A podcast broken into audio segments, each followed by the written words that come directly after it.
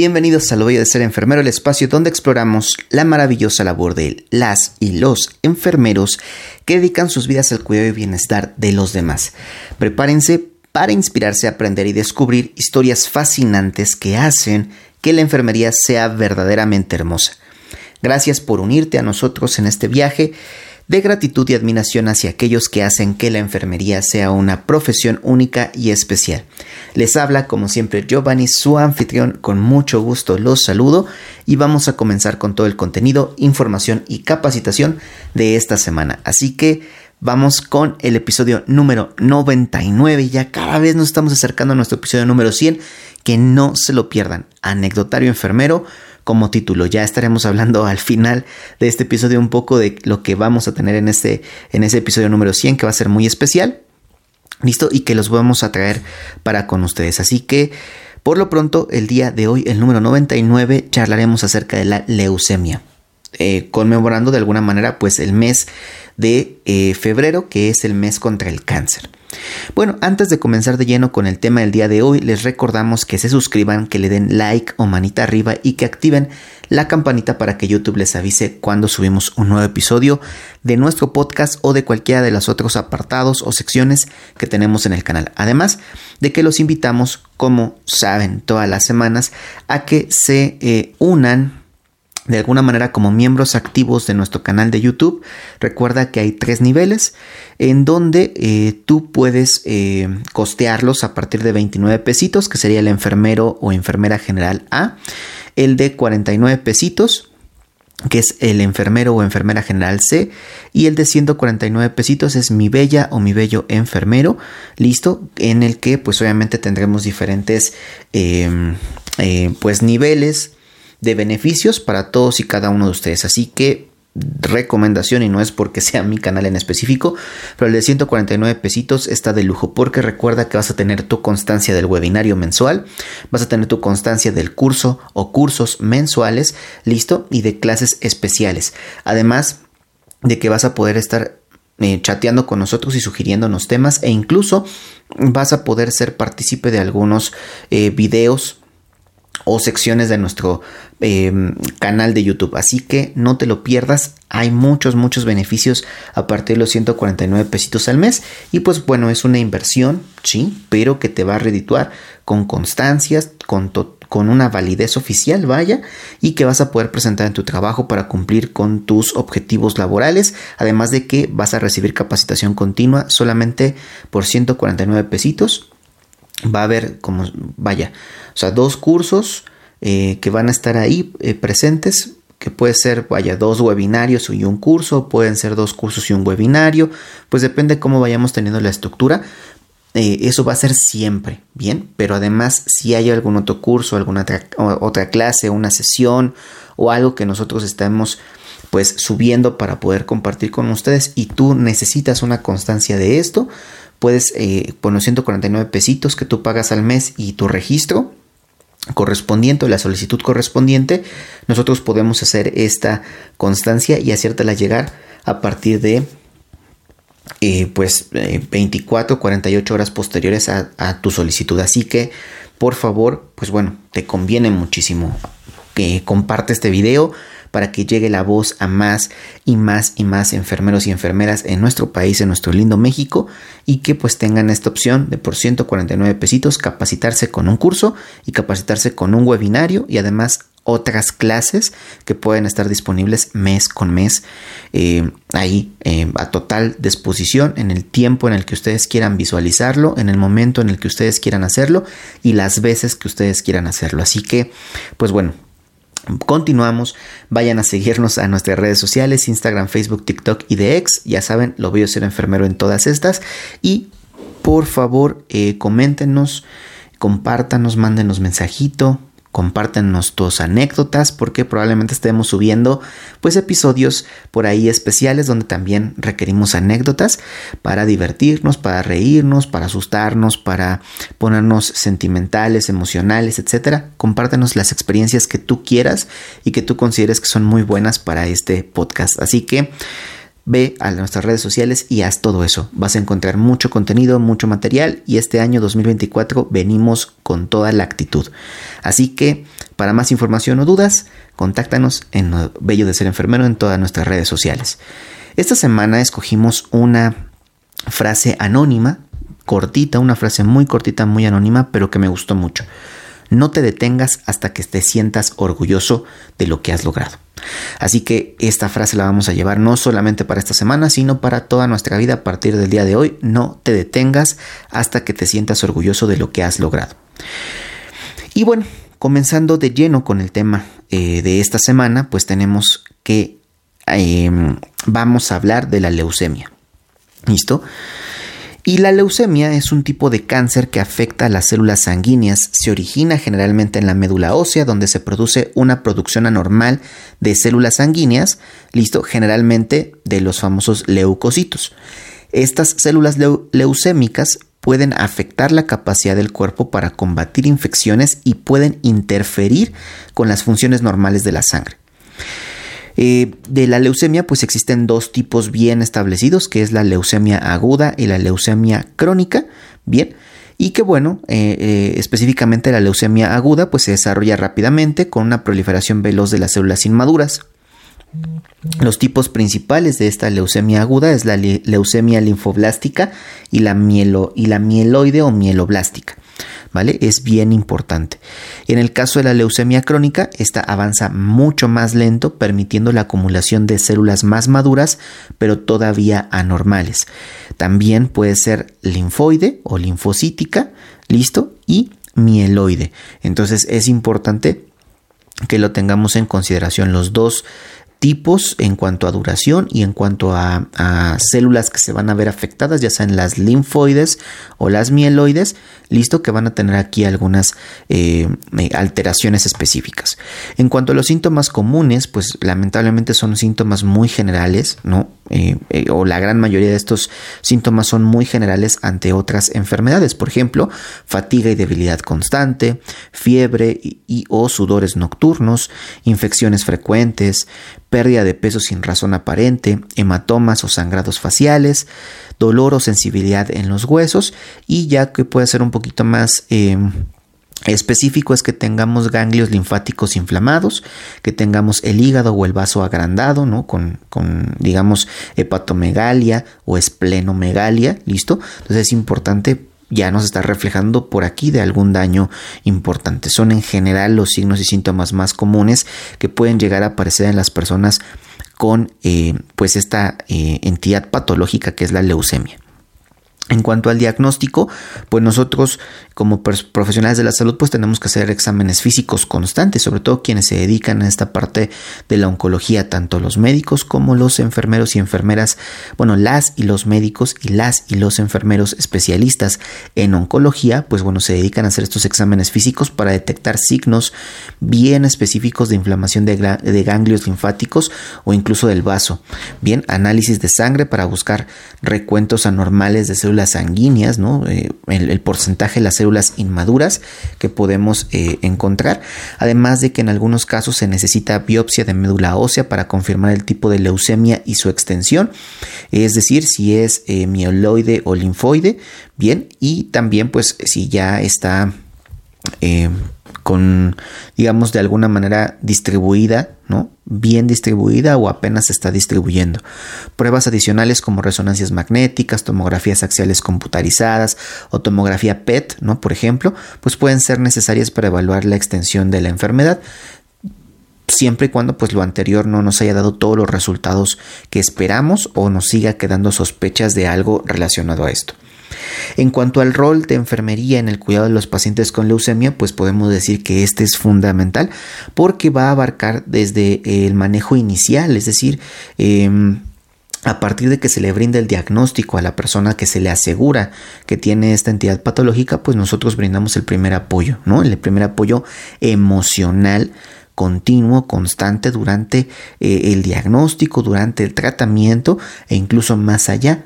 ¿Listo? Así sea que el tratamiento tenga éxito o el tratamiento no sea exitoso. El personal de enfermería se va a encontrar pues manejando este tipo de situaciones. Em, ¿Qué debemos de hacer? Por ejemplo, pues la educación al paciente y la familia va a ser fundamental al inicio, ¿cierto? Y entonces vamos a informar sobre la naturaleza de la leucemia, los tipos, los tratamientos disponibles y qué esperar durante el proceso de tratamiento. Es decir, qué tiene que hacer esta persona para mejorar su situación de salud. ¿Listo? Y además, pues obviamente un apoyo emocional, ¿verdad? Que va a ser bien importante para que esta persona también tenga ese respaldo, ¿no? Y la familia también. Entonces, además de eso, tendremos que hacer una evaluación inicial, listo, integral completamente de la persona, es decir, no solamente sus respuestas eh, físicas, sino también psicológicas, sociales, culturales, eh, todo esto que tiene que ver con las cinco esferas más importantes de las personas, listo, para que nosotros podamos establecer una línea base de un tratamiento, digamos, em, pues sí, opcional, secundario, además de la farmacología a la que va a ser sometida esta persona, ¿no? Entonces sí es bien importante poder hacer todo esto para identificar estas necesidades de la persona que se ven alteradas y poderle brindar la ayuda necesaria.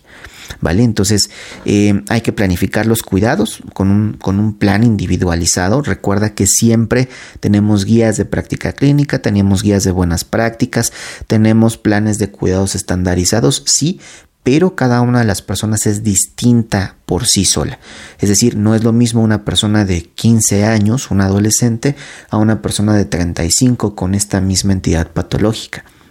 No es lo mismo el adulto mayor de 60 a 65 años al de 87. Y no es lo mismo al paciente pediátrico de 3, 4 años o incluso recién nacido. ¿Listo? Entonces sí es bien, bien eh, importante que podamos individualizar los cuidados de manera muy específica cuando estamos realizando pues este plan de cuidados de enfermería, ¿no? que esté centrado en el manejo de los síntomas y de estas eh, necesidades o de estas alteraciones que el paciente pueda llegar a presentar y que el objetivo sea eh, mejorar la calidad de vida de estas personas. Se le debe de explicar también al paciente y a los familiares acerca de los tratamientos disponibles y las mejores opciones que se le pueden ofrecer. En este caso, pues la quimioterapia, ¿no? Donde nosotros podemos explicar cómo funciona eh, este procedimiento específico de la quimioterapia para que puedan eh, destruir las células cancerosas como también los posibles efectos secundarios. Hay que decirle desde un principio, pues todo lo que se va a eh, de alguna manera sufrir o padecer. Entonces también es bien importante que tengamos en cuenta esto. Puede ser fatiga, eh, riesgo de múltiples infecciones, náuseas de manera constante, que podríamos decir que son algunos de los efectos secundarios más comunes ¿Listo? Y también tenemos que enseñar a la persona cómo manejarlos. Pero también hay que resolverle dudas, sacarle de los tabús que están relacionados al tratamiento de la quimioterapia. Además hay que explicarle que también existe la radioterapia, ¿no? Que es un tratamiento ligeramente distinto donde tendrá que entrar a una, em, pues digamos como a un, un espacio que está eh, pues restringido de alguna manera donde solamente va a estar esta persona va a estar acostadito sentado depende em, eh, pues donde vaya a ser la radiación de manera directa y que pues le van a, mm, proporcionar ciertas medidas de seguridad para que esta persona las tenga. Listo, que puede ser en algunos momentos doloroso, molesto o que posterior a este tratamiento pueda llegar a sentir muchísima fatiga, mucho cansancio. Listo, además de que hay que enseñarle a cuidar, cuidar la piel. Bien, porque puede tener muchos efectos sobre esta. Y además, pues obviamente también los alimentos y todo lo que esta persona debería de ingerir, eh, pues posterior a estos tratamientos. Eh, explicarle que en algunos casos, listo, si es que fuera necesario, pues existe también el trasplante de médula ósea, en donde pues lo que van a hacer literalmente es trasplantar una médula ósea que no tenga eh, esta situación cancerígena, ¿no? Y que pues eh, le puede beneficiar en la producción de células que sean funcionales y evitar que sigan produciéndose las otras. Es decir, será trasplante de médula ósea, pero al mismo tiempo continuará ya sea con la radioterapia y la quimioterapia o con una u otra de las dos mencionadas. Es bien importante explicarle todo eso, además de cómo se realiza un trasplante de médula ósea, por ejemplo, cuáles van a ser los cuidados pre, trans y post eh, trasplante de médula ósea, listo, y pues obviamente siempre enfatizando en la importancia de prevenir las infecciones y el manejo de las complicaciones posibles que pudieran llegar a aparecer con estos pacientes. Así que además de explicarles todo eso, además de ya ir planeando, ir viendo eh, u observando de alguna manera cuáles son las dudas de la persona y empezar a de alguna manera hacer notas mentales o incluso notas escritas para ir empezando a mejorar incluso tu plan de cuidados, pues vamos a tener que hacer un... Em, un apartado bien importante para el apoyo emocional y psicológico que lo mencionamos desde hace ratito pero que ahorita le vamos a dar el énfasis. ¿Cómo lo vamos a hacer? Con escucha activa principalmente. Hay que ser un soporte emocional para los pacientes y para las familias proporcionándoles un espacio seguro para que ellos puedan expresar sus temores, sus dudas y sus emociones. Bien, porque todo esto le puede ocasionar al paciente mucha ansiedad. Es, va a ser sometido a un tratamiento totalmente nuevo del que no tiene idea qué es lo que puede llegar a pasar y entonces hay que aclararle todas las dudas posibles que nosotros como personal de enfermería podemos y el área médica tendrá que aclarar las específicas. ¿Listo? Nosotros tendremos que manejar pues un poco las emociones del paciente, explicarle, darle algunas, algunos soportes, ¿no? Algunas ideas de qué es lo que puede hacer él mismo con su propia salud. Entonces, creo yo que puede ser algo muy fundamental en este apartado, escuchar de manera activa, bien, ponerle mucho interés a las dudas que tiene el paciente y poderlas aclarar lo mejor posible. El manejo del estrés va a ser fundamental también para esta situación, en donde nosotros le vamos a ofrecer a los pacientes y a la familia estrategias y recursos para el manejo del mismo, ¿no? Eh, en el cual no solamente el estrés, sino también aprendan a manejar ligeramente la ansiedad y evitar de alguna manera que vayan hacia un punto de depresivo, ¿no? Que pueda aparecer una sintomatología depresiva. Vamos a tratar de evitar eso con pues técnicas y estrategias, ¿no? Que puede ser desde la meditación, que puede ser desde la respiración, desde a lo mejor aromaterapia, una risoterapia, que vaya y cumpla algunos sueños, que vaya y haga algunos, eh, que cumpla algunos de sus objetivos a corto plazo, que se genere objetivos a corto y a mediano plazo, listo, y que entonces la persona también tenga esta, eh, este ánimo de continuar con, eh, con, su vida y contra la enfermedad en este caso. Así que es bien importante. Hay que darle soporte a las familias de manera muy específica, orientándolos sobre cómo ellos, ellos, listo, que también tienen una carga emocional muy importante, que también están estresados, que también están ansiosos, cómo ellos puedan manejar también esta situación y además puedan apoyar al paciente tanto en la parte física y emocional. ¿Listo? Hay que incluir información sobre recursos comunitarios, sobre centros eh, y grupos de apoyo en donde se puedan acercar bien y puedan aprender a manejar esta parte de las emociones de una mejor manera, de una manera positiva.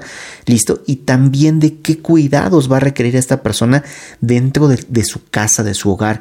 Es decir, hay que eh, preguntarles cómo es, si es de dos plantas, de tres plantas esa casa si tiene escaleras, qué tipo de escaleras son, metálicas, son escaleras de eh, concreto, de qué tamaño son, cuántas habitaciones tienen, dónde se encuentra la cocina, el sanitario, listo, o sea, algunas estrategias en donde podamos eh, darle pues de alguna manera una estrategia de cómo manejar a esta persona dentro del hogar, bien, para que también no, no, no haya pues eh, un estrés excesivo también para esta persona y no tenga un agotamiento del cuidador, ¿no? Entonces siempre hay que cuidar estas dos partes.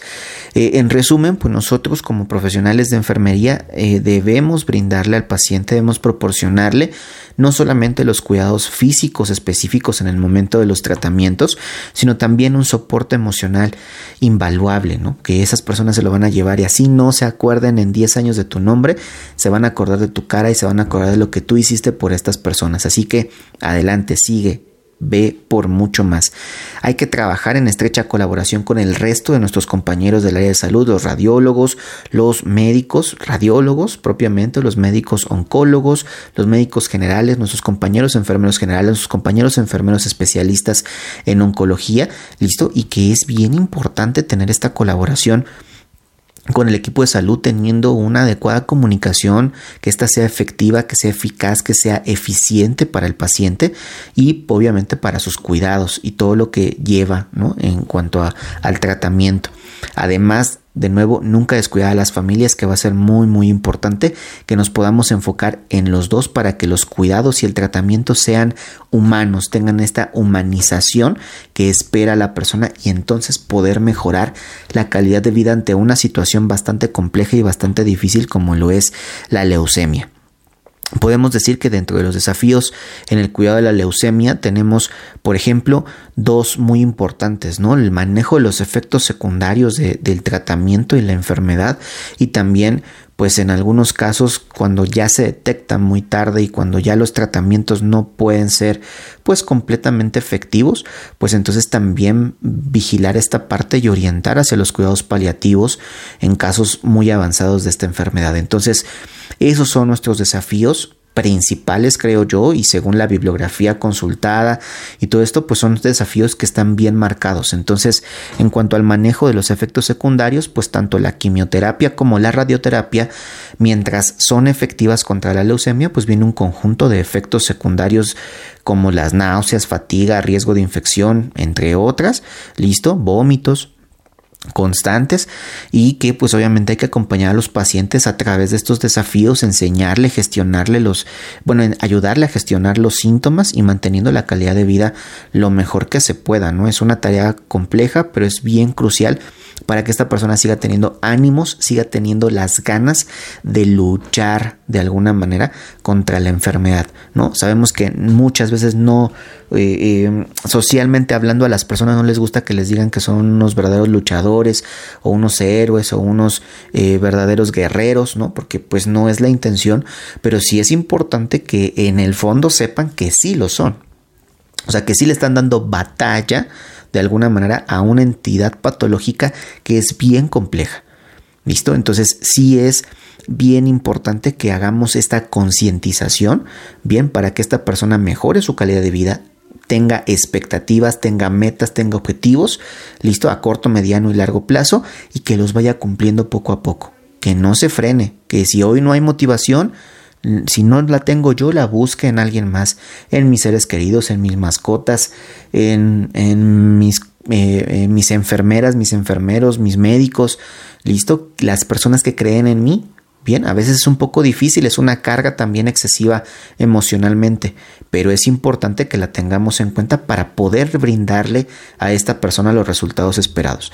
En cuanto al cuidado paliativo en los casos avanzados, pues en este caso, este, eh, la leucemia pues avanzó mucho, listo, o la detectamos tarde o incluso pudiera llegar a ser resistente a la quimioterapia o a la radioterapia o a ambas, listo, y entonces pues el enfoque tiene que ir hacia unos cuidados paliativos, es decir, la persona pues no es decir como antes está desahuciada, pues Probablemente sí, pero hay que tener tacto, hay que saber cómo eh, informarle esto tanto al paciente como al familiar y estar al pendiente, ¿no? De que este esté confortable, que tenga los mejor, los menores eh, signos y síntomas que aparecen con la, enfermedad y el tratamiento propiamente.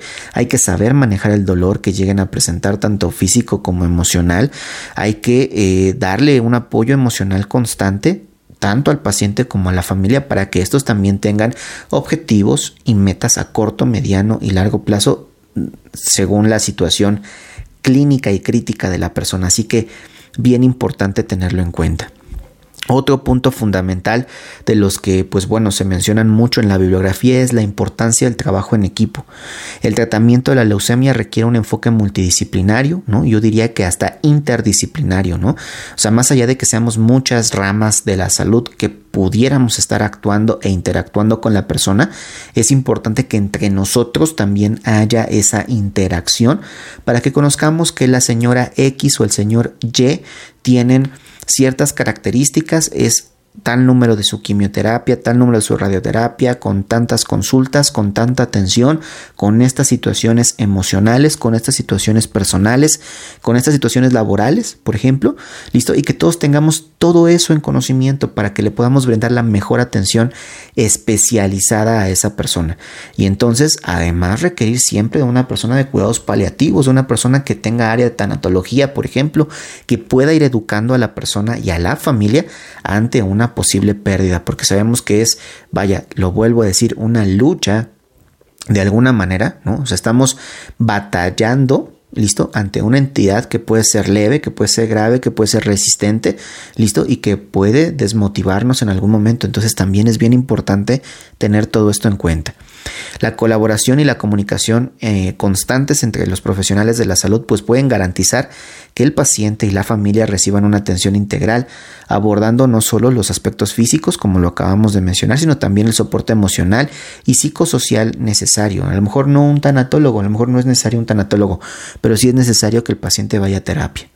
Bien, o sea, sí es necesario para que las emociones también las comencemos a manejar de una manera positiva, listo, y que tenga más motivación de alguna manera conociéndose, haciendo una introspección, a lo mejor en algunos casos va a requerir eh, psicoanálisis, ¿no? Digo, yo no soy especialista en eso, pero pues a lo mejor terapia tipo psicoanálisis, terapia tipo cognitivo-conductual, no sé, algo que le pueda ayudar realmente a manejar algunos hábitos, algunas situaciones que puedan mejorar su calidad de vida. Este enfoque de, equipo también se extiende a trabajar con las familias de los pacientes, educándolos, apoyándolos, enseñándoles todo lo que necesitan para poder manejar a esta persona en casa incluso. Y, entonces estas personas también se vuelven eh, artífices, ¿no? Se vuelven un, un ente eh, activo durante el proceso de cuidado del familiar y saben y se educan y están conscientes de lo que involucra pues tener esta enfermedad. Bien, a pesar de los desafíos, el paciente o el cuidado de pacientes con leucemia está lleno de recompensas. Ver a un paciente superar una etapa difícil, ofrecer un momento de alivio, de consuelo o simplemente estar allí para escuchar son aspectos bien fundamentales, son profundamente gratificantes para nuestro trabajo como el área de enfermería. A través de la resiliencia, ¿verdad? Los pacientes, de los pacientes, perdón, y el compromiso del equipo de cuidado, cada día se logran pequeñas victorias que suman a la lucha contra la leucemia. Entonces es bien importante, ¿no? Otro, otro otro punto así fundamental es la prevención y detección temprana. En cuanto a la importancia de la detección temprana, pues hay que explicar cómo, cómo esta detección temprana de la leucemia puede mejorar significativamente los resultados del tratamiento. Aunque la prevención directa puede ser desafiante debido a la complejidad de la enfermedad, conocer los síntomas y buscar atención médica temprana puede marcar la diferencia de, pues del tiempo realmente y de la efectividad del tratamiento. En cuanto a las estrategias de prevención, mencionar investigaciones en curso sobre los factores de riesgo de la leucemia y cómo ciertas exposiciones ambientales o cambios en el estilo de vida podrían reducir el riesgo ante la situación clínica del paciente y también recalcar la importancia de las consultas regulares, los chequeos de salud para la detección precoz de diferentes anomalías. Entonces, eh, Además de eso, hay que brindarle a las personas consejos para un estilo de vida saludable que se basan básicamente, como siempre, en manejar los factores de riesgo, como es la dieta y la nutrición, la actividad física y obviamente evitar las exposiciones a diferentes factores de riesgo graves como el alcohol, el tabaquismo, la exposición a toxinas. Bien, y pues obviamente hay que explicarles que la actividad física deben ser al menos 15 minutos diarios o 30 minutos de 3 a 4 veces a la semana, pero que esta actividad física durante este tiempo debe ser eh, ininterrumpida. ¿Vale? Si hacen ejercicio de alguna otra forma, es decir, van a pesas, van a hacer algún deporte de contacto, algún deporte individual, algún deporte grupal, pues también eso puede ayudarles bastante, ¿vale? Y además, en cuanto a dieta y nutrición, pues obviamente que esta dieta esté eh, equilibrada, pero que sea rica en frutas, verduras, granos enteros y proteínas magras, bien, así, eh, proteínas magras, bueno, carne en realidad, pero magra, ¿no? Que no tenga grasa. Discutir cómo ciertos nutrientes pueden fortalecer el sistema inmunológico va a ser bien importante para que la persona pueda entender que a lo mejor algunos, eh, algunas leguminosas, algunas almendras, algunos eh, este, frutos antioxidantes, a lo mejor algunos eh, frutos rojos, algunos frutos cítricos, algunos, em, algunas verduras de hojas eh, vaya, verde oscuro, verde claro, etcétera, pueden ayudar un poco más para que nosotros estemos mucho más saludables y evitar, pues, obviamente, eh, la, en la mayor medida que se pueda los alimentos ultraprocesados. Educación continua también es fundamental, pero para nosotros, para nosotros en el ámbito de enfermería es bien importante que estemos actualizados en el tratamiento de este tipo de cáncer que es la leucemia, ¿no? Porque además es el cáncer más común en todo el mundo y es bien importante que tengamos al menos las nociones para conocer qué es lo que podemos hacer. Vaya, desde el tratamiento farmacológico hasta el tratamiento psicológico o de la salud mental de estas personas. Hay que buscar siempre recursos informativos y también buscar una formación constante y continua acerca de estos temas bien importantes y, e irlos relacionando con las entidades patológicas que nos estamos encontrando hoy en día, hipertensión, diabetes, EPOC, lupus y algunas otras circunstancias crónico-degenerativas o autoinmunológicas. Y también, pues, eh, estar muy al pendiente de lo que nosotros vamos a, a, verificar, ¿no? Entonces sí es bien, bien importante que tengamos esto y por último, brindarles siempre a todas las personas que sufren esta situación y también a las familias que están acompañando a estas personas con, con esta condición de leucemia, pues hay que brindarles mensajes de esperanza y apoyo.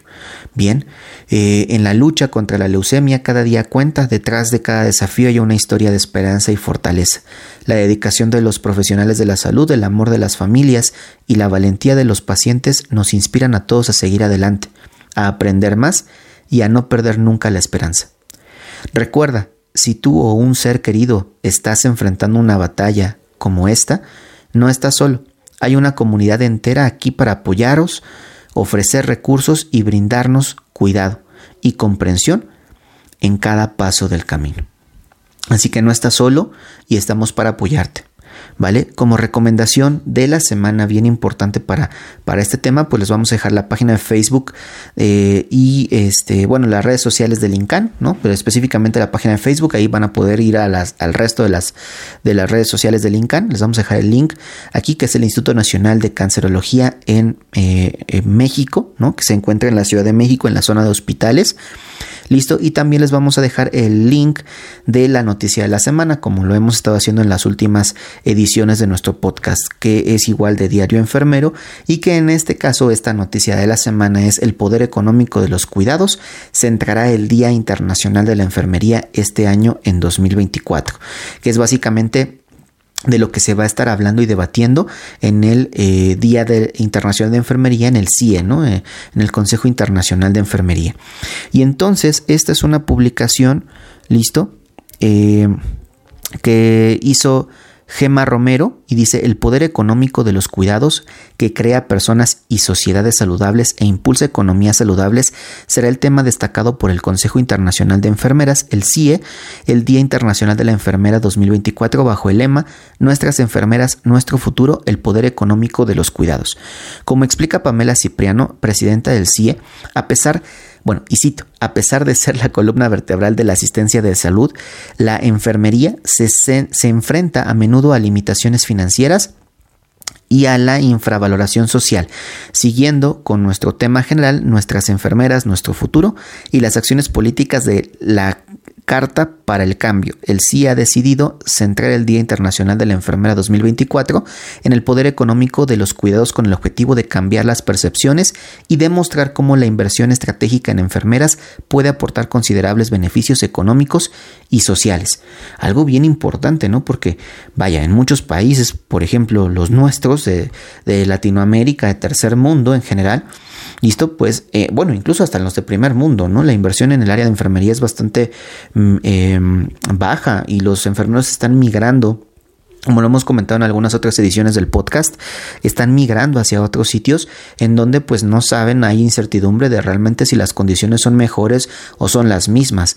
Entonces también es importante tener en su en cuenta si ellos deciden invertir un poco más en nosotros, mejorar gastos, mejorar sueldos, mejorar plantillas, vaya, número, el número de las plantillas, mejorar los turnos, mejorar los horarios, todo eso puede ser que tengamos beneficios tanto económicos, sociales y laborales bien importantes pero no solo para las enfermeras y los enfermeros, sino también para el resto de los profesionales de la salud, los pacientes, listo, y la población en general. entonces, eh, entonces, citando también a, Cipriano, a Pamela Cipriano, dice, creemos que ha llegado el momento de cambiar la, la, perspectiva. Hemos visto una y otra vez cómo las crisis financieras conducen a menudo a restricciones presupuestarias en la atención de salud, normalmente a expensas de los servicios de enfermería. Este enfoque reduccionista pasa por alto el valor económico sustancial y a menudo infravalorado que la enfermería aporta a la asistencia de salud y a la sociedad en su conjunto.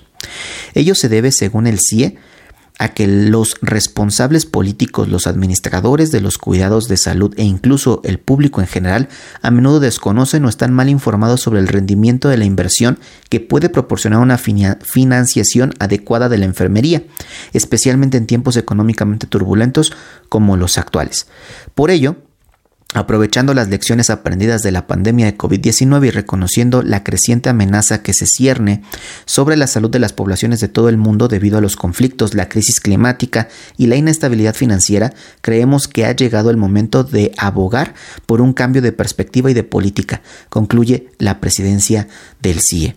Entonces es bien importante, bien importante. Es, vaya, son temas que a veces no tocamos de lleno en el podcast, pero si quieren que ahondemos más en estos temas y hagamos investigaciones relacionadas a estos temas, lo vamos a hacer con todo gusto y les, les proporcionamos la, la información completa, ¿vale? Pero sí es importante que nos comenten, ¿no? Aquí en la cajita de comentarios o en nuestras redes sociales cuando vean los clips eh, o los cortos de este podcast, pues bueno, que nos comenten todo lo, relacionado que ustedes quisieran aprender acerca de esto, ¿no? Es bien importante y vamos a, estarlo verificando. El Día Internacional de la Enfermera, ¿no? Eh, se celebra el 12 de mayo, como ya sabemos, de cada año, conmemorando el nacimiento de, Santa Florence Nightingale, bien considerada la precursora de la enfermería moderna. Cada año el CIE, el el, Consejo Internacional de Enfermería, que reúne a más de 130 asociaciones nacionales de enfermeras que eh, representan a los más de 28 millones de enfermeras que trabajan en todo el mundo, elige un tema destacado para celebrar la profesión. Y este año eh, se difundirá utilizando los hashtags hashtag IND 2024 y Or Nurse or nurses or future. Bien, nuestras enfermeras, nuestro futuro. Esos van a ser los hashtags que vamos a estar manejando, pues obviamente para la promoción, la divulgación de este Día Internacional de la Enfermera y vamos a estar hablando de lo relacionado con eh, el pues lo que nos está diciendo el CIE, ¿no? Vamos a buscar de alguna manera obtener la información de primera mano y vamos a proporcionarla aquí con ustedes y vamos a opinar y vamos a debatir de lo relacionado aquí, esperando de nuevo que ya para esos tiempos tengamos avances de lo que va a ser la ley general o la ley, eh, bueno, no sé cómo se vaya a llamar, pero la ley de enfermería en México. Bien, y y vamos a estar tratando de analizar, comparar y debatir con todos y cada uno de ustedes. Vamos a aceptar los comentarios y de nuevo si alguien quiere venir y participar en estos procesos, adelante, estamos totalmente abiertos a recibir pues sus visitas, ya sean virtuales o presenciales, en donde podamos pues charlar y debatir acerca de estos temas. Así que pues muchísimas gracias. Eh, en realidad pues es todo el contenido del episodio del día de hoy, así que hasta aquí con el episodio de esta semana.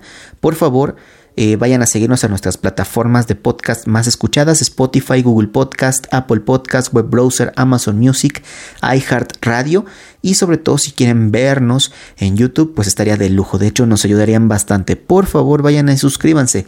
Es totalmente gratis la suscripción y ya si ustedes deciden unirse a nuestro canal como miembros activos, pues entonces son los precios que les habíamos comentado. 29 pesitos, 49 pesitos o 149 pesitos mexicanos, lo que ustedes van a tener que invertir para que reciban pues toda esta alternativa. Así que no se lo pierdan, es bien importante que ustedes estén eh, em, pues al pendiente de toda esta información. Si quieren que hablemos de algún tema en específico, por favor contáctanos en nuestras redes sociales, Facebook, Instagram, TikTok y de principalmente. Tenemos tweets también, pero pues bueno, casi no lo usamos la verdad. Entonces Facebook, Instagram, TikTok y de en donde van a poder comunicarse con nosotros para hacer sugerencias de temas, para hacer sugerencias de otro tipo de apartados. Si quieren que continuemos con situaciones también de comedia, para que pues el canal esté con mucha eh, con mucho tipo de contenido y que también sea pues beneficioso para ustedes, ¿no? Que aprendan, pero que también se diviertan y que también conozcan algo nuevo. Entonces, creo yo que este es bien importante su opinión. Los esperamos de verdad. Si quieren participar también, si quieren venir y hacer un episodio de podcast con nosotros, también están totalmente invitados.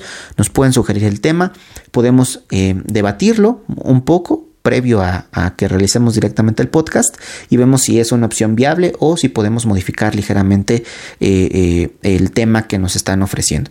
¿Vale? Entonces estamos a su total disposición. Y bueno, gracias por dedicar tiempo a informarte y conectarte con nosotros hoy. Nos vemos en el próximo episodio, el episodio número 100. Se viene el primer anecdotario enfermero, listo, donde continuaremos explorando temas importantes para nuestra salud y bienestar. Espero que se encuentren bien, que sacien sus necesidades, que verifiquen sus requisitos universales. Esto es Palabra de Nightingale. Nos vemos en la próxima. Bye.